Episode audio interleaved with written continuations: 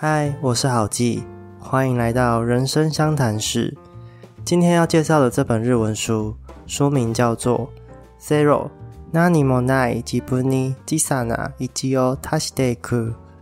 这本书也有翻译的中文书，书名是《归零，重新出发》，可惜已经绝版了。在说这本书的心得之前，我们应该先了解一下这位作者枯江贵文。作者出生于一九七二年，来自日本的福冈县。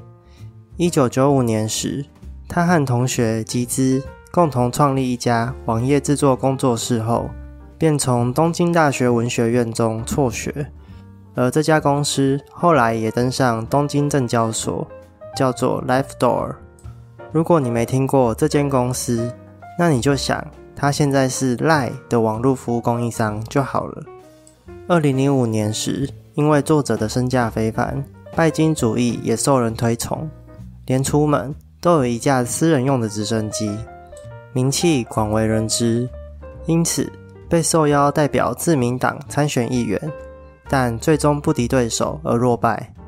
二零零六年时，Life Door 因为并购公司时做了假账，违反证交法，而遭到警方拘捕，后来便辞去总经理的职务。最终在二零一一年时，被法院宣判两年六个月的有期徒刑。在狱中的期间，过去所创设的企业赚到的钱、买的房子、娶的老婆、生的小孩，以及个人的信用，全部都化为乌有了。而这本书，正是他在二零一三年出狱后，一切从头来过所写下的第一本书。接下来，就让我们来看看这本书吧。首先，你有想过自己一无所有的时候该怎么办吗？俗话说得好，投资也是需要有本钱的。但在一无所有的情况下，没有本钱，你是不可能去投资的。那要怎么做呢？其实你能做的，就只有一步一步慢慢累积你的本钱而已。但关键的地方在于，你累积的本钱该怎么用，该用在哪里？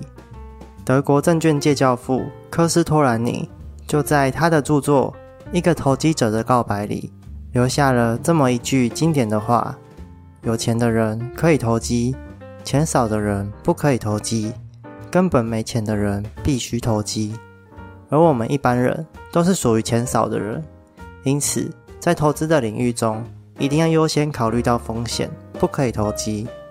但对于一无所有，连一点本钱都没有的人来说，若是不冒着一点风险，是绝对没办法在市场上赚到任何钱的。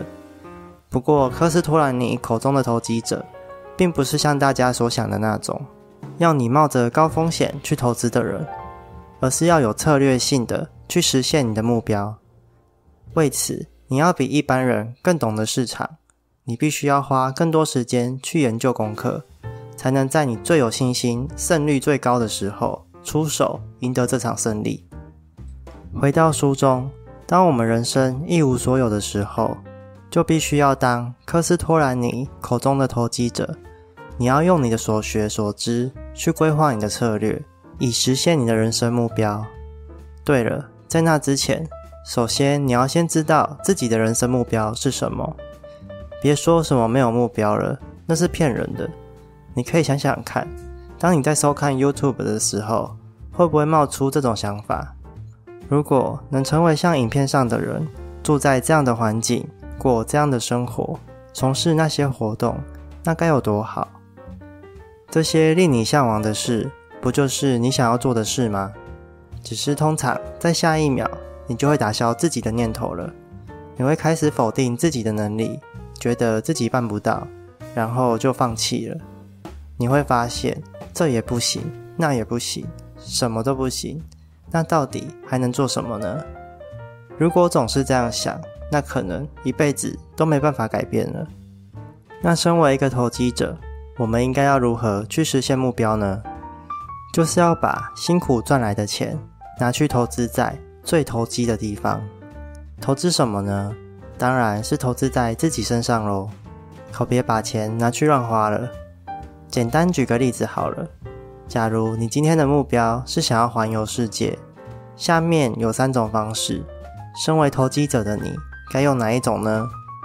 第一，工作，然后存到一百万去圆梦；第二，工作，然后投资股票，累积财富到一百万；第三，工作，然后把钱拿去学习语言，接着再用工作和语言能力搭配，去赚到一百万元。很明显，最好的投资报酬会是第三个。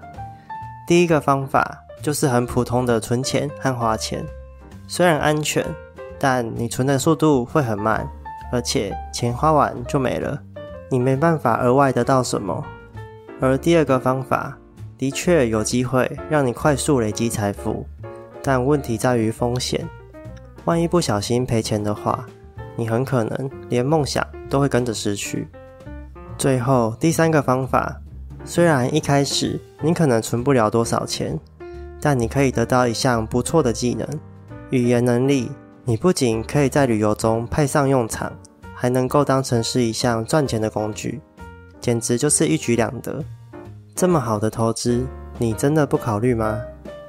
既然说到工作，其中有一个很大的症结点，在于我们都会习惯拿时间去换取金钱。然而，实际上我们又拥有多少时间呢？一天二十四小时当中，有十二小时你会用在工作、通勤以及家务事上面，有八小时你必须要用来睡眠。因此，属于你个人的自由时间只剩下四个小时可以运用。你几乎已经挤不出任何时间可以再去换钱了。那该怎么办呢？你得改变你的想法才行。改掉用时薪来看待报酬的想法，时薪只不过是被法律所硬性规定的东西，实际上报酬应该是要和你所提供的价值有关。你能提供越好的价值，就会有人需要你的能力，你的报酬才会跟着变高。所以才会说，投资自己是 CP 值最高的选择。但要是你仍然摆脱不了用时间换金钱的想法，你就会很容易感到郁闷，因为时间其实就是来自于你生命的倒数，你等于是在用生命去换取金钱，这样一来，你人生的意义就会变得十分渺小了。而既然谈到时间，不得不提一下时间的观念。想要运用有限的时间，你一定要能够区分出哪些是自己的时间，哪些是别人的时间。比方说。当你在和讨厌的人说话，当你在做无趣的工作，当你在加入一场无意义的社交活动时，这些都是别人的时间。也就是说，你把属于自己的时间分给别人了。时间的损失，你可能无法察觉，但如果你同意时间是比金钱还重要的理念，你这些行为不就等于是在送钱给别人吗？反过来说。时间不只是我们的生命，还是我们的资产。我们更应该坚守自己宝贵的时间才对。既然要聊天，就应该去找自己有兴趣的人聊；既然要工作，就应该去做自己觉得有趣的工作。或是要参加，就去参加一场对你有意义的活动。这么做，你的时间才会变得越来越有价值。以上就是这次的内容，希望你会喜欢。听完你有什么感想呢？欢迎在底下留言。喜欢的话也可以帮我按赞、订阅、加分享。谢谢你这次的收听，让我们下次再见，拜拜。